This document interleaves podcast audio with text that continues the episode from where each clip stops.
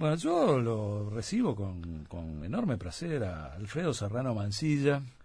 En algún momento, eh, en esas cosas que hacemos de, de, buscar fuentes firmes, seguras, sobre todo cuando hay países un poco problemáticos de, de entender, por lo difícil muchas veces de, conseguir fuentes adecuadas, eh, dimos con él y hablamos largo y tendido sobre Venezuela. Eh, él es catalán, pero creo que hace mucho tiempo que está radicado en Argentina y rota mucho por América Latina. Eh, ha estado muy cercano al proceso venezolano, por ejemplo. y es director de CELAG. Este, también es colega, conduce un programa eh, Radio La Pizarra, que dos por tres entrevista a algún presidente, la esas cosas que hacemos todos los que estamos en radio. Este, creo que hay una charla con Evo Morales hace muy poco en, ese programa, en fin. En cualquier momento eh, este, te, vamos a, incluir ahí, eh, te, vamos a hacer una, te vamos a hacer un robo de, tu programa. Alfredo, te damos la, bienvenida. estás en una actividad en OBSUR, el Observatorio del Sur, que de alguna u otra forma eh, viene conmemorando los cinco años del, del CELAG. Este, bueno, un gusto que estés acá. Bueno, mil gracias por estar acá. Ahora ya viéndonos las caras. Ahora, ahora nada de teléfono. no vía telefónica. Un gustazo estar aquí. Bueno, contanos un poquito. Eh, otra vez fuimos muy al, grano porque teníamos necesidad de abordar el tema de Venezuela pero eh, ahí no me quedó mucho tiempo para consultarte sobre el CELAC, ¿no? Este, que me parece que es una red muy importante, latinoamericana, muy seria, muy seria, y eso hoy por hoy es digno de ser subrayado, ¿no? Bueno, CELAC nace hace eso, cinco años, nace en el momento seguro de alto alto voltaje de la disputa latinoamericana. Seguramente el gen fundacional era dar algunas respuestas en ese momento de gran pulso de los bloques, un bloque progresista con sus nuevos replanteamientos, sus preguntas y una restauración conservadora que iba avanzando en paso firme, 2013-14, y un poco le queríamos poner un principio del fin de los gobiernos progresistas, ¿no? Justamente, de hecho, nace precisamente para decir América Latina está en disputa, lo que no tenemos, lo que no estamos de acuerdo es que no hay fin de ciclo. Está en disputa, hay una, un interrogante, como cualquier historia política, y a partir de ahí surge este espacio, un espacio que reúne muchos académicos de mucha gente de América Latina, algunos españoles raros como yo, que estamos aquí pero que llevamos mucho tiempo en la región, hay argentinos, paraguayos, ahora también uruguayos, bolivianos, ecuatorianos, venezolanos, Colombia, podría seguir. Y la verdad que al final hemos construido una suerte de barco serio, con mucho rigor, que intentamos analizar la región desde múltiples puntos de vista, desde lo judicial, lo económico, estábamos haciendo, te hablaba fuera de micro, que hemos empezado a hacer encuestas en la región latinoamericana, e intentando pues un poco aportar en esta gran discusión, en esta gran disputa, porque seguimos negándonos a la hipótesis de que se acabó el ciclo progresista, y si miro a Bolivia, país que amo y que estamos está muy, firme la cosa, está muy firme los resultados económicos así lo dicen. La encuesta que hemos sacado también da una imagen de Evo de gestión de un mapa de sensaciones que estamos haciendo una cosa interesante. Mapa de sensaciones muy positivas de esperanza entusiasmo ilusión. Y por lo tanto a mí esto de que no hay alternativa cuando yo miro hacia Evo Morales eh, no me va no no me cuadra no me encaja y por eso yo creo que al final, bueno, pues seguimos un poco navegando y venimos a presentarlo en Uruguay. Eh, México mm, ahora se inscribe un poco dentro de esto de que incursiona por ahí también un poco la tendencia eh, progresista o lo, ves de esa manera. Sí, creemos que ha sido una bocanada de, de aire fresco. Yo creo que Andrés Manuel López Obrador, desde hace mucho tiempo, de aquella elección que pierde con esos interrogantes en el 2006, recuerdo bien julio, yo creo que López Obrador ha tenido su carrera política propia, ha construido un espacio importante como es Morena, con ideas claramente progresistas, eh, obviamente con las dificultades de tener que superar una herencia y una deuda social, una deuda en materia de corrupción, una cercanía con un país muy grande, el hegemón, los Estados Unidos, y con ese, esa necesidad de tener que esquivar esas balas eh, en términos eh, figurativo permanente desde el norte, yo creo que sí, mm. que ha dado serias muestras en muy poco tiempo, todavía es muy rápido para juzgarle, pero ha dado ya algunas muestras relevantes, ¿no? De lucha contra la corrupción, de cambio de políticas sociales, de querer industrializar un poco la economía, dejar de vender el petróleo barato, insertarse de una manera subordinada y no inteligente en el mundo. estamos como creyendo que México da. El problema de México quizás es que todavía no es un pivote geopolítico en la región. Sigue estando más desconectada ¿no? de cuáles son los relacionamientos con los países latinoamericanos. Eso hace que México, siendo un país grande, importante y símbolo, en materia de relacionamientos, si bien ha tenido un posicionamiento clave eh, precisamente en el conflicto venezolano, donde plantea el diálogo, el mecanismo de Montevideo, justamente, pero es cierto que todavía habrán que pasar meses, años para que eh, el México de Morena, de AMLO, logre un poco tener un papel más protagónico en la región en clave geopolítica. Claro, le falta tiempo. Seguramente acaba, de, acaba de empezar. Eh, una de las, estaba viendo, una, una de las grandes figuras que va a participar de esta Feria Internacional del Libro en Buenos Aires es Cristina Kirchner. Está presentando un libro y están promocionando nada más, nada más y nada menos que esa sala, que yo creo que caben como 2.000 o 3.000 personas, que es la Borges, este, de tanto en tanto, todos los años nos damos una vuelta por ahí. Y esto tiene que ver con, esta tesis tuya de que estos ciclos no terminan, porque digo, eh, hay mucha controversia, los procesos judiciales, con, entre comillas, con como podemos evaluar este, lo, judicial hoy por hoy en Argentina, eh, mucha controversia, este, mucha acusación de esto, de aquello, del otro, pero también creo que hay una, una mirada muy masiva que le está viendo como una esperanza. No sé, me, llamó la atención incluso cómo se destaca su presencia en la, en la feria del libro, ¿no? Como una escritora, creo que de, los clásicos que vienen eh, a, cada feria. Me, llama un poco la atención eso, ¿no? Sí, lo, de Cristina es un fenómeno muy interesante también precisamente para, primero yo siempre, no sé, encelaco un poco el espíritu es de el no a tirar la toalla tan rápidamente, no a por una derrota transitoria o coyuntural, como le pudo pasar ni siquiera a ella, porque ella no se presentó como candidata presidencial, fue Scioli en el 2015, o sea, por un hay que acotar y, precisar. Es un fenómeno interesante porque va pasando el tiempo y prácticamente con una campaña de silencio, de seguir tranquilamente avanzando, con convicciones de que puede regresar. Como bien decía, va a presentar un libro ahora, no se sabe si va a haber una candidatura firme o no, bueno, unos dicen que sí, otros que no. Lo que sí es cierto, más allá de, de no creernos muchas encuestas que, hemos visto, hablábamos también antes de eso. Lo que es cierto es que todos los medios, de un lado, de otro, los más opositores, los que le han dado con todo a Cristina, hoy en día aceptan que es está en la pole position, está ahí en la parrilla de salida, al menos igual o mejor que incluso Mauricio Macri, según todas las estimaciones. Si uno invita a leer el Clarín, La Nación, que no son pro, pro K, no son ah, pro, kirchneristas, si uno lee todos los editoriales del fin de semana, en todo lo que llevamos de 2019, Cristina está ahí. Está, da igual el número, puede ser primera, segunda, el balotage con muchas posibilidades. O sea, Cristina demuestra que la identidad política kirchnerista fue más allá de la travesía complicada por toda la judicialización de la política y está ahí.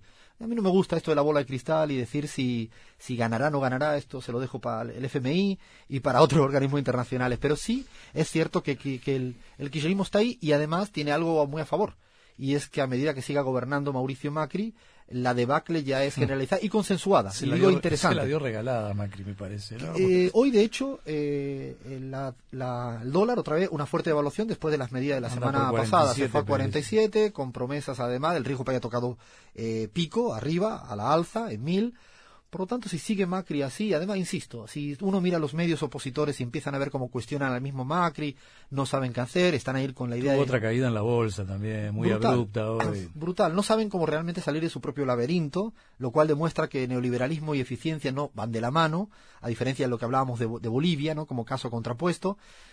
Estamos ahora, de hecho, nosotros con, analizando encuesta propia en campo, estamos viendo a ver qué nos va a salir, más allá de, insisto, de la cifra electoral creemos que hay chance realmente para no, no creer que hay un fin de ciclo y Cristina está ahí, no sabemos, insisto, si va o no. Eh, mira uno a México, mira a Bolivia, incluso si mira algo que yo creo que a veces pasa descuidado, desapercibido, es lo que pasa en Chile, en Perú y Colombia. Son lugares donde no ha habido un cambio hacia el progresismo, pero si mira a Gustavo Petro con Colombia Humana fue resultado histórico el año pasado en segunda vuelta, la primera vez que un bloque progresista en la Colombia, donde no vota la mitad de la población, obtuvo una mayoría de votos que se quedó ahí. O Verónica Mendoza en, el Perú. Con el nuevo Perú, Perú quedó a un punto de pasar una segunda vuelta en las últimas elecciones cerca de Keiko Fujimori. ¿Cómo se explican esos fenómenos? Porque esto que hablábamos de Cristina pudo pasarle a Lula. Es decir, hasta antes de que lo metieran preso, estaba primero en las encuestas. Digo, eh, pero ¿cómo, cómo, se explica, no? Eh, eh, está dentro de esta tesis tuya, ¿no? Seguimos en el mismo rollo, ¿no? De que nada, los, los, ciclos no terminaron, ¿no? Cuando se construyen identidades políticas, subjetividades y también mejoras materiales, es difícil que el relato, ¿no? las políticas comunicacionales, esta nueva suerte de gran paradigma del marketing político, muy hecho en Durán Barba, ¿no? Que nos creemos que, que se puede relatar cualquier cosa tan disociada de las condiciones reales, ¿no? Eh, creo que al final tienen como unos límites y además hay algo que uno aprende, al menos en este tiempo que llevamos, es que la gestión es jodida. Lo voy a decir de, manera muy clara. La gestión es difícil.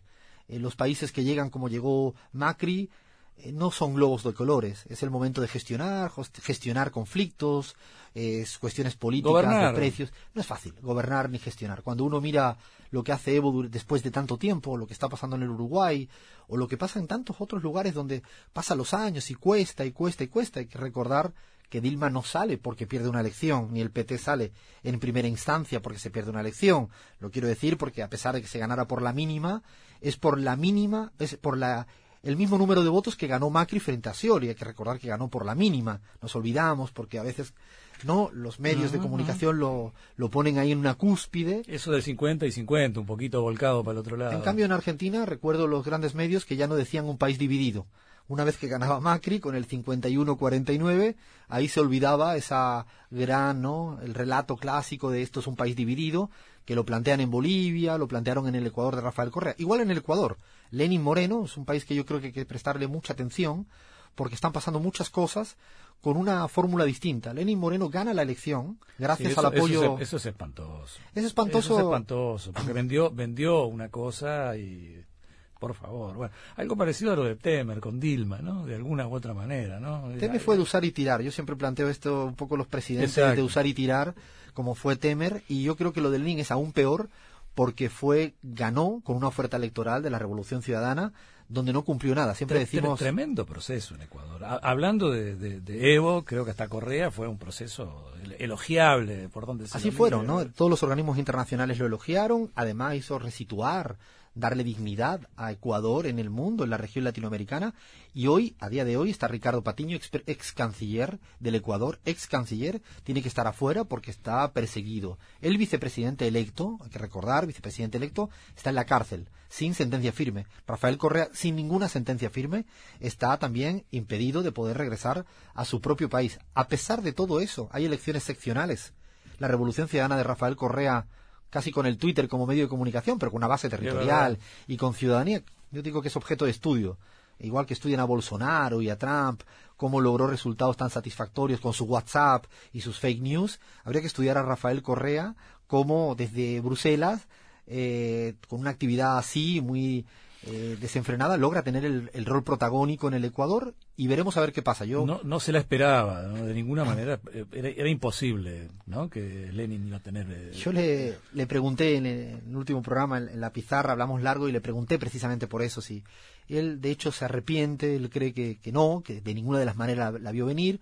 Rafael, a pesar de que todo el mundo lo ve como así una persona así, con un gran carácter, con una fuerza increíble. Tiene una cabeza bárbara. Tiene una cabeza brutal, y, pero después tiene un toque de bondad en él, que yo creo que fue el que en última instancia le hace que confíe en un tipo como Lenin Moreno y le da la vuelta a la tortilla, insisto, con una fórmula interesante, que es que cuando el neoliberalismo no puede ganar por afuera, pareciera que se puede meter por adentro. El caso de Yanta Humala es interesante. El caso de Lenin Moreno también. O sea, yo creo que ensayan diferentes técnicas que bueno, yo te juego afuera del partido, pero si no juego, no puedo ganarte, bueno, dale, me coloco adentro y a ver si por adentro, con tus mismas armas, con tu misma camiseta, con tu misma remera, vamos y a ver si logramos ganar. Yo creo que el caso de Lenin, insisto, con el Doyanta previo, el de Lucio Gutiérrez anterior, ha habido algunos que por adentro intentan hacer jugadas como, como lo que ha pasado en Ecuador y es una lástima que un país como este esté tan judicializado y yo creo que hemos llegado a un momento de violación del Estado de Derecho con lo de Assange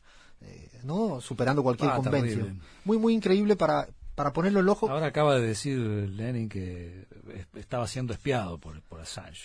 Por el, atento, ¿eh? por el perro de Assange. O sea, digo porque a veces ya el ridículo llega a niveles insospechables. Para justificar de algún modo, ¿no? Lo que hizo que fue espantoso realmente, ¿no? Sí, sí, lo de, lo de Ecuador, yo insisto, es un país que hay que prestarle atención, los medios quizá los dejan de lado, la OEA no dice nada, nadie dice nada.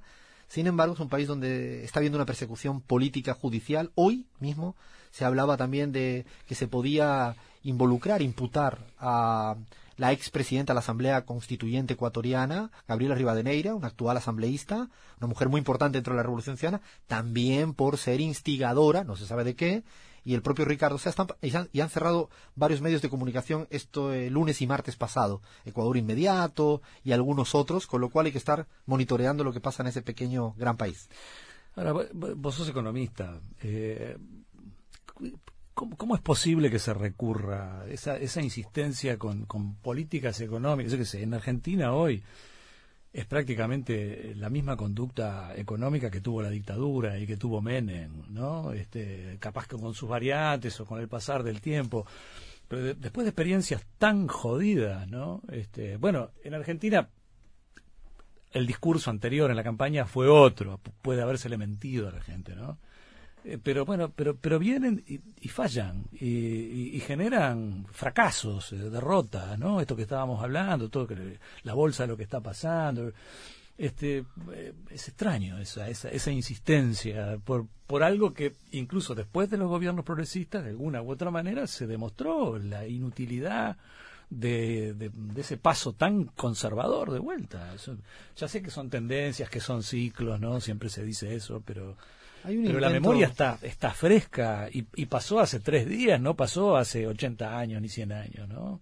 Hay un intento, yo creo, primero de, volver a, hacer un remake del No hay alternativa, que eso sí me resulta muy peligroso, porque es un intento de decirnos no hay ninguna otra salida que no sea esta.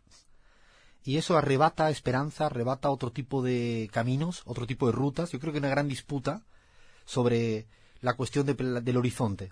No hay opciones esta que ya Margaret Thatcher lo dijo en su momento y que luego, se, como bien decías, 80, 90 y parte de los 2000 en buena parte de la región, yo creo que está retomando con fuerza.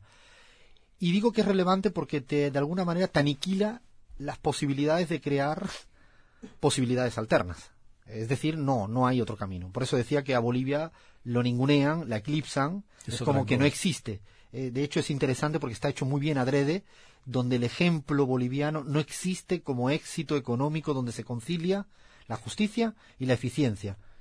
Y el mirar a las raíces, ¿no? Es decir, un indígena, ¿no? Eso debe ser lo peor de todo. Como un indio este puede lograr una cosa así, ¿no? Esta semana sacaba, él se reunió con Macri el lunes y es muy interesante porque venía a decirle, yo te puedo ayudar en mejorar la distribución del sistema eléctrico. Hoy hablaba con mi equipo y me mostraba cómo el salario mínimo en Bolivia es superior ya al salario mínimo en Argentina. Es decir, ellos se, ríen mucho cuando hablas con ellos porque te dice que son sus, los Chuquiagos Boys de esa región, ¿no? Y te lo dice Álvaro García Linera de una manera así muy cercana, porque es cierto, lograron hacer una economía despacito y sin tener que hablar del Fondo Monetario Internacional. Volviendo al FMI, lo curioso es que en Grecia hace todavía más más cerca de nuestro, nuestro día presente, en Grecia demostraron que no había manera. O sea, una vez que fue, aniquiló la economía griega, se ¿no? descapitalizó, se desindustrializó, empobreció, todo lo que ya sabemos, y en la Argentina llevan un año implementando políticas muy duras, y es que no hay ninguna variable, sea de justicia, de eficacia, de crecimiento, de consumo, lo mires por donde lo mire, de ortodoxia, de ortodoxia política económica, por eso yo creo que ellos están en una encrucijada el macrismo, el neoliberalismo, le ha, venido muy mal al mundo que el FMI otra vez volviera a fallar en, Argentina. Lo peor es que esto es como a, prueba del malestar, de la cotidianidad muy duras. Está la situación en, la inflación es galopante. Es un país que no logra controlar los precios. La semana pasada pusieron parche y era 60 bienes de un total de 50.000, era el, el porcentaje era el 0,36%, una cosa verdaderamente de broma. Hay gente que lo vive en la calle cuando va a comprar carne, pan, leche, yo qué sé, el, ¿cómo es la tarjeta del subte? ¿no? Es decir, todos los días cambia de Por eso cuando el relato se aleja tanto de lo que pasa en la esquina, y eso yo creo que esa inflación que se le dio en un momento a las nuevas fórmulas de hacer política de comunicación exitosa, puede ganar una elección la puede ganar, y de hecho la ganó en un momento sin Cristina, yo siempre pongo esta nota, sin Cristina, es como eh, Bolsonaro, sin Lula. o sea, cuidado porque a veces nos confundimos. no, no, no son eh, lo mismo si van los grandes candidatos a cuando va el segundo, el tercero o el que fuere. Bueno, en este caso en la Argentina es imposible sostener el modelo económico y de hecho están entrampados, un endeudamiento que además es una losa para la economía en los próximos años y ahora ya no son creíbles. Ese es el tema, porque más allá de, lo estrictamente económico, otra vez voy a la subjetividad. La gente ya no le cree. Y cuando la gente deja de creer, no vale el vídeo que hizo Macri la semana pasada, jugando a tocar una puerta, eh, a ver qué pasa. A ver si de una manera simple, austera, me acerco. Lo digo porque, claro, cuando se llega, eso llega a ser el ridículo cuando esas personas no tienen para comer y comprar leche. Se estaba defondando la, bolsa y seguía aumentando el dólar en semana de turismo y se fue cuatro días de vacaciones a Córdoba. Yo qué sé, este, a, cada rato se toma vacaciones. Cristina le dice algo muy divertido, eh, ¿no? En la abrebocas que ha sacado del libro y le dice, le preguntan por Macri, obviamente, además de decir que es un caos, cosa que es, le dice, ¿por qué no se dedicó a ser un capitalista exitoso? Y no hacer lo que está haciendo. Bueno, el padre le daba los mismos consejos, ¿no? Eh, seguramente eh, en una economía financiarizada, especulando y teniendo mucha plata, le hubiera ido infinitamente mejor. Y lo peor para la derecha latinoamericana es que es un mal ejemplo y no hay manera por donde, donde buscar una salida. Eh, en la Argentina, insisto, en otros países donde están pasando, ¿no? En, en el Ecuador yo creo que dentro de poco vamos a tener una convulsión económica fuerte porque ya el FMI le está exigiendo la reforma laboral a Lenin Moreno y ya sabemos lo que viene con una reforma laboral made in Washington, ¿no? Bueno, hay unas cuantas cosas todavía para hablar. Estamos con Alfredo Serrano Mancilla, estábamos hablando del CELAC y se disparó para todo esto, pero es parte del trabajo del CELAC, ¿no? Y tu trabajo dentro de que lo estás dirigiendo, además. Sí, es este, un... mejor ejemplo que este. Es un equipo fantástico de trabajo. ¿eh? Imposible. Ahora hablamos un poco más también del, del CELAC, tenemos una breve pausa.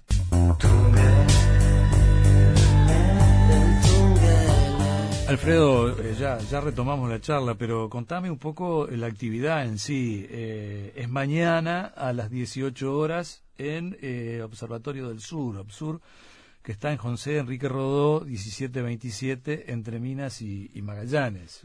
contame un poquito que hay un conversatorio, que, en qué va a consistir el acto, digo, para interesar a la gente que te está escuchando, que te acompañe mañana. Es hoy. Hoy a, la, hoy, hoy, a las seis de la a las seis de la tarde vamos a estar ahí un equipo Ojo, no vayan mañana porque no, va a haber nadie. los van a recibir muy bien en Obsur y todo. Tienen que ir hoy, es hoy. hoy, hoy. A, las seis de la tarde vamos a estar ahí el equipo. Una hora y poco. Dentro de nada. Ya nos vamos a ir con un equipo. Ha venido también, bueno, buena, subdirector de CELAG. Viene también eh, Yair. Eh, y el equipo de comunicación, también viene gente de la unidad de debates económicos. ¿De otros países hay unos cuantos? Hay alguna gente de otros países, somos unos poquitos, no podemos venir todos, pues somos, afortunadamente ha ido creciendo mucho CELAC y la idea es eso, conversar, presentar un poco lo que hacemos, eh, exponer qué somos a día de hoy y qué queremos ser mañana y cuán locos eh, estamos en estos momentos donde, insisto, mucha gente quiere tirar la toalla, nosotros hemos decidido que no, y hacer investigación seria, participar, creemos siempre que es conciliable el militar en una idea, porque no nos escondemos de dónde estamos, pero a la vez ser riguroso en lo que, en lo que se trabaja, y es eso, un poco problematizar en voz alta esta América Latina en disputa, este momento histórico, hablaremos un poco de, de Bolivia, Argentina, lo que está pasando en la región, y charlar y que se acerque la gente que esté interesada, porque recuerdo cuando hablamos hace mucho tiempo, una de las preguntas que me hiciste es ¿por qué en este estudio no está Uruguay? Yo recuerdo muy bien. Es verdad. Eh, recuerdo muy bien y como suelo tomar nota de las buenas críticas en ese instante. memoria. Sí, sí, sí, intento presumir de ello. Eh, es cierto que empezamos un poco a prestarle más atención. De hecho, te contesté con cierta honestidad de que no teníamos equipos de trabajo especializados en la materia. Hoy sí, queremos seguir un poco nutriéndonos de gente de acá, que nos pueda leer, discutir sobre lo que va a pasar este año como excusa, porque es la elección y siempre uno pone más la mirada, pero sobre todo lo que se pueda venir eh, hacia adelante. Así que invitamos a todas, todos que se acerquen por allá, que nos vamos a reír un rato y a charlar también en serio de, lo que pasa en la región. Yo cuando, cuando están esta, estas charlas y estos convites, apuesto mucho a la charla, a la conferencia, al cara a cara, ¿no? Me parece lo más importante y por eso a quien me está escuchando y tenga la oportunidad de darse una vuelta hoy a las seis, que se tire por ahí, ¿no? Pero más allá de eso, ¿cómo hace la gente para eh, contactarse con tus artículos, este, escuchar tu programa, por ejemplo? Sé que tenés una web eh, donde ahí pones mucho, mucha investigación propia, personal, pero digo, el resto de la gente del CELAC, ¿cómo, cómo acude la gente para, Tenemos una página web que es eh, CELAC, C de casa, lo voy a decir con este acento español que tengo, C de casa E L A G eh, punto org, que me corrija aquí el que tengo aquí al, al, jefe de comunicaciones, uno de los grandes. Y además estamos, eh, como decimos en serio, estamos en todas partes. Hemos hecho un trabajo también, algo que quizá los think tanks más progres nos costó y gracias al equipo de, de ellos estamos en Facebook, estamos en Twitter, en Instagram, en canal YouTube. Tenemos buena, buena producción audiovisual también para la gente que no quiere leer un informe extenso y que prefiere este minuto youtuber hemos hecho el esfuerzo y de hecho nos ayuda porque tenemos otro otro público, gente que le apetece eh, otra otra forma de relacionarse con nosotros. La web está activa, tenemos una revista académica también indexada, estas cosas que le gusta más al mundo académico, se llama Propuestas para el Desarrollo. Tenemos algo interesante que yo creo que hemos logrado, es una editorial propia, donde están ahora saliendo, a punto de salir dos libros que realmente lo voy a recomendar encarecidamente. Uno es sobre el lawfare, en América Latina, el tema de la judicialización de la política, donde tratamos toda la región, con casos así uno tras otro, desde Gustavo Petro, Cristina, Lula y tantos otros. Esencial. Y otro es una suerte de manual muy divulgativo, que a mí me está apasionando, que es como un manual para hacer campañas desde el progresismo. Creemos que no hay que leer solo a Durán Barba, sino tenemos que leer a nosotros mismos. Digo, hay dos chicas que la escriben, Ada Gómez y Gisela, dos jóvenes que han hecho ya bastantes campañas, y una suerte de manual y de discusión con todas estas cuestiones de cuánto pesa la comunicación, lo partidario, las, emociones, las redes, y son dos libros próximos, y un libro de Rafael Correa, de CELAG, sobre pensamiento económico latinoamericano, escrito solo para nosotros. Rafael Correa es miembro de, de CELAG, del consultivo, el, de hecho tenemos la suerte de contar con profes también. Ah, también invito a la gente a que haga los cursos de formación, que no ganamos plata con eso, que son más barato imposible, y que hemos tenido este año. Están, ahora mismo están dando clases Pablo Iglesias y Rafael Correa, y viene Zapatero, Gustavo Petro y Verónica Mendoza en el segundo semestre. Eh, tendremos, eh, ahora dan economía política, tendremos desarrollo, cuestiones de derechos humanos.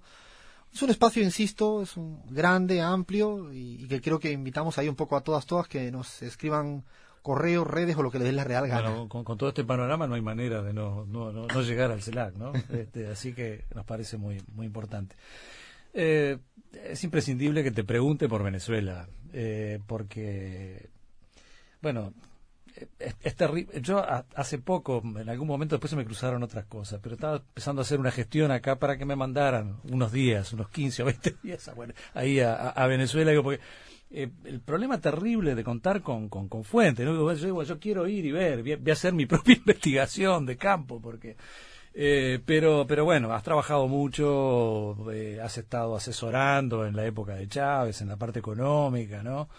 Eh, y, me parece, bueno, que, que es imperdonable que no, no, no, te preguntemos qué, qué es lo que está pasando, incluso hasta con, con este, no, no es un gobierno paralelo, pero una presidencia paralela de, de, que me, me, me, parece que, no sé, se le pueden hacer críticas a Maduro, pero ha tenido una, una estrategia fantástica, que es dejarlo, dejarlo hacer lo que quiera a Guiadó, porque es la forma en cómo se ha estado, ha empezado a diluirse, ¿no? Esa gran revolución, ese gran cambio, esa cosa que iba a ser, ¿no? Es decir, no se lo persiguió, no se lo molestó, entró, salió cuando quiso, con pasaporte, sin pasaporte, cualquier, lo dejaron andar y está medio como desaparecido ya, no sé, pero... Sí, de hecho yo creo que hay varias, muchas lecturas, Venezuela es como para hacer un bloque por favor. aparte. Yo creo que lo primero es eh, la huella que va a dejar el tratamiento internacional de reconocer a un presidente no electo. O sea, eso deja una huella en el mundo y en la región que es verdaderamente preocupante. Y en ese sentido creo que las posiciones de Bolivia, Uruguay y México, es decir, bueno, sentémonos a dialogar al menos. Eh, simplemente, ¿no? No había otra cosa, pero no hagamos reconocimiento de presidentes eh, no electos y que de hecho es un asambleísta cualquiera, y recuerdo para todo el mundo en Uruguay, que es elegido por el mismo órgano electoral del cual se quejan, Exacto, el que, por el que cual ganó Maduro, Nicolás claro. Maduro. Por lo tanto, digo, vaya de antemano claro, claro. que esta apreciación quizás desde afuera cuesta más, porque a Guaidó lo, lo, colocaron de otra manera, pero él tiene los mismos votos obtenidos gracias a, a, ese mismo órgano electoral, con la misma presidenta del tribunal, con el mismo software, absolutamente con todo. Dicho lo cual, hacia adentro, como bien dice, la gente en, en, Caracas no habla de Guaidó. La gente está preocupada por la situación económica. Claro. La gente no está preocupada de Guaidó. De hecho, no es un personaje importante en la política. Pasó muchas veces. Creo que a veces estos, estas burbujas mediáticas, internacionales fundamentalmente, donde la gente se cree que el que se despierta por la mañana y tiene que ir a trabajar y tiene una situación económica complicada, va a estar pendiente si a Guaidó lo, lo reconoce, no sé, el presidente de Colombia. Imagínese. O sea, no, el presidente de Colombia, esa persona de la esquina, está preocupada por el transporte, si llega, no llega, los problemas de la luz, si es que los hay, no los hay. Incluso a veces ni se preocupa quién es el responsable de si no es si puedo yo Pero aún así en la situación económica difícil no lo ven a él como un salvador, ¿no? Es decir, eso, eso, es muy interesante. Claro, porque, y eso es algo yo recuerdo haberlo hablado con mucha gente, allá Zapatero todas las veces que estuvo allá, y, uno piensa y dice, la gente creo que no, no entiende bien lo que ocurre en Venezuela, por eso ensayan con Guaidó, Leopoldo López, eh, con intentos de magnicidio reconocidos desde los, no sé, los organismos hasta internacionales, incluso ya lo reconocen, hasta los medios como la CNN o el New York Times dicen que sí, que hubo intento de magnicidio y así lo dicen. Por lo tanto, el problema es que yo creo que no se no se intenta entender qué está pasando adentro de Venezuela, lo cual no significa que haya una oposición a, Maduro y al chavismo, y está bien, es legítimo que la haya, y si tuvieran que discutir, sería interesante que discutieran cuáles son las propuestas económicas para sortear esta situación, y a partir de ahí todo es válido. Es decir, Vos tenías una receta muy buena, que no sé si se la diste directamente, pero mucho corte no te dieron, me parece. No, yo creo que la situación económica, la clave, yo creo que son todos conscientes, la, la cuestión de de transformar en materia productiva. Creo que ellos saben perfectamente que ahí es donde está el, kit de toda, toda cuestión. Solo un modelo social es sostenible con un modelo productivo que sostenga, evitar tanto importar. También es cierto, y hay que decir en, en, favor de la verdad, nosotros en CELAC hicimos un informe muy impotente, que incluso de hecho hasta lo citó en, la discusión de la OEA que tuvo el embajador ruso con el embajador de Estados Unidos, es el, el, coste económico, con mucho rigor, que supuso los cinco años de sanciones contra Maduro. Y estamos hablando de un PIB, un PBI, creo que se dice acá. O sea, era la dimensión de un Producto Interno Bruto, lo que había supuesto sanciones que además son explícitas porque hay decretos permanentes. O sea, imagínate gobernar con dificultad. No digo que no haya habido errores, ellos mismos lo reconocen. Es algo que yo creo que los medios de afuera, yo siempre le, invito a que cuando quieran criticar eh, ellos mismos incluso beban de las fuentes del mismo gobierno de Venezuela. Maduro es el primero que critica la corrupción. Es el primero que ha dicho por activa y por pasiva que hay un problema de corrupción seria en el país, en sus mismas filas. Pero es que lo ha dicho treinta mil veces, no digo nada en petit comité. Sin embargo, yo creo que cuando tú estás gobernando y te toca estar lidiando con un entorno geopolítico tan hostil, tan adverso, veas el caso de Cuba durante tanto tiempo y que ahora, otra vez, hoy leía el comunicado del canciller Bruno, que dice otra vez que dejen, por favor, ya dejen ya de estar otra vez a lo mismo, más a lo mismo, porque lo único que hace daño es a la gente de la calle. Cuando pudo haber ahí una, una apertura, ¿no? Se intentó. previo, previo a Trump. se intentó, y de hecho yo creo que otra de las cosas que verdaderamente está detrás de todo esto es la cuestión geopolítica de la presencia tan importante que tiene Rusia y China en toda la región latinoamericana. Venezuela no es un país cualquiera, es un país, ya sabe todo el mundo, principal reserva de gas del mundo, de oro, quinto de hierro, no sé, octavo de diamante, cuarto de coltán, no sé, más o menos es... Y de ahí la importancia que le dan Rusia y China, justamente. La tiene, y los Estados Unidos más, y yo creo que sí, que es un debate saludable, de hecho, para la democracia venezolana, del diálogo, de la comunicación. Pero de ahí, a, y es lo que yo quizás, donde, a reconocer a un presidente de la nada, de una creación ficticia porque un segundo antes los Estados Unidos dicen es este y ahí vamos con todo. La verdad que yo insisto, la huella que deja en el sentido democrático del término es porque apertura algo que a mí incluso me preocupa para Bolivia. Ojalá me equivoque y esté bajo una premisa falsa. Este año en octubre, el 20 de octubre, elecciones en Bolivia, y ya ha habido declaraciones fuertes, serias, del Departamento de Estado. Nosotros tenemos un recuento minucioso de lo que dice la fuente original de Estados Unidos, de que empiezan un poco a dejar en el aire la posibilidad de desconocer esa cita electoral, porque ahora dicen que no se tenía que haber presentado, y a ver si hay una sentencia de la CIDH, y a ver si le reconocen la OEA el ISO electoral para que entonces empiecen a poner en tela de juicio los resultados.